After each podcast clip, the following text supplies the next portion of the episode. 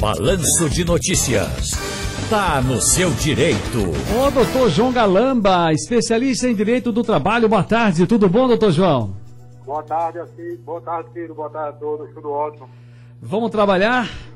Vamos embora. Mulheres que sofreram violência doméstica têm amparo legal para ser afastadas do trabalho temporariamente, doutor João?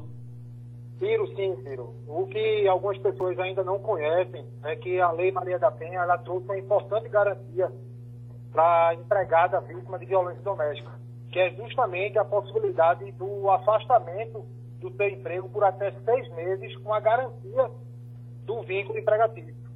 A empregada terá o direito assegurado do seu contrato de trabalho durante esse período de afastamento e, caso seja dispensada pela empresa, eh, lhe, será, lhe será garantido o direito à reintegração por via judicial.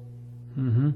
Muito bem. Agora, veja, doutor João, Fale para a gente sobre o novo programa emergencial de manutenção do emprego e da renda, que propõe itens como redução de jornada, salário de funcionário e suspensão de contrato na pandemia. Como é que ficou esse, como é que está esse negócio aí?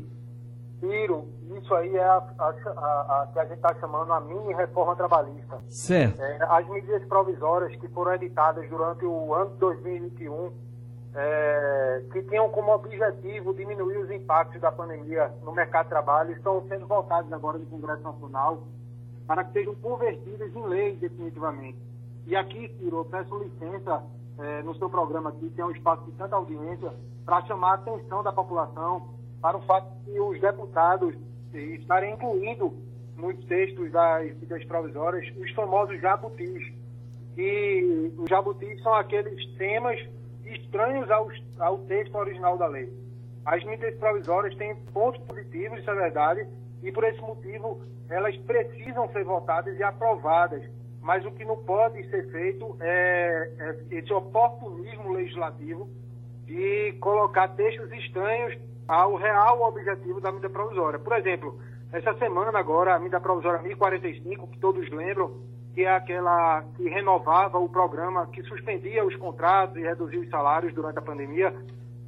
E neste processo, a Câmara, junto ao seu relatório, que é justamente o que antecede o, o voto é, dos deputados, inclui a criação de dois programas, de dois outros programas que fragilizam ainda mais a legislação trabalhista, que são muito parecidos com aquele antigo é, carteira verde e amarela que foi imposto pelo então ministro, pelo então ministro não, pelo atual ministro da Economia, o Paulo Guedes, que é o Requipe e o Priori. O Requipe é o regime especial de trabalho incentivado e o Priori é o, a primeira oportunidade em reinserção ao emprego. Uhum, o pretexto do relator, Ciro, é incentivar a inclusão das pessoas no mercado de trabalho. No entanto, esses novos modelos de contratação nessa mini reforma trabalhista, deve ampliar ainda mais a precarização, criando trabalhadores da chamada segunda categoria.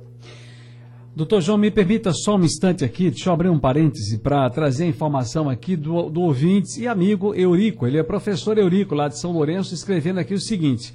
Ciro, estou ouvindo o seu programa Balanço e Notícias da Rádio Jornal. Boa tarde. Boa tarde, professor Eurico. Olha, se, a informação é a seguinte: se você for casado, civil, a mulher tem que autorizar a cirurgia de vasectomia. No meu caso foi assim, no hospital português. Foi exigida dessa forma. Ah, muito bem, muito obrigado pela informação, professor Eurico, que está ouvindo aqui o nosso programa. Professor João, muito obrigado aqui por ceder esse espaço para a gente dar essa informação. E eu queria saber o seguinte: os trabalhadores atingidos pelo novo programa emergencial de manutenção do emprego e da renda podem receber algum benefício em dinheiro do governo federal?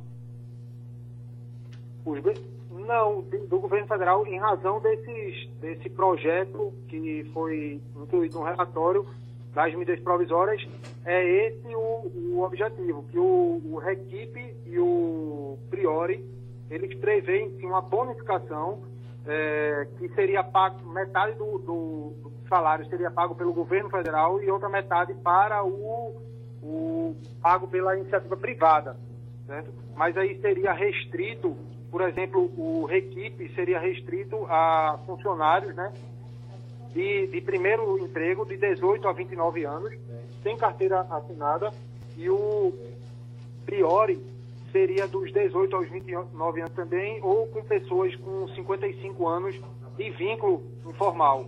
Então, Agora... haveria o pagamento, sim, por parte sim. do governo. Mas, doutor João, veja, houve alguma alteração nas regras de teletrabalho e na antecipação de férias individuais durante a pandemia aqui no nosso país? Sim, sim, houve sim a alteração durante, é, durante o, a vigência da, da medida provisória. Certo. E agora ela está sendo votada junto ao, ao Congresso Nacional para que ela seja definitivamente vire lei e, e, perdure não só durante a pandemia, mas nos próximos, é, nos próximos anos que, que, que venham após a pandemia. Muito bem, doutor João Galamba. Muito obrigado aqui pelas suas explicações, esclarecimentos. Aqui está no seu direito. Um abraço e boa tarde para o senhor. Um abraço, boa tarde.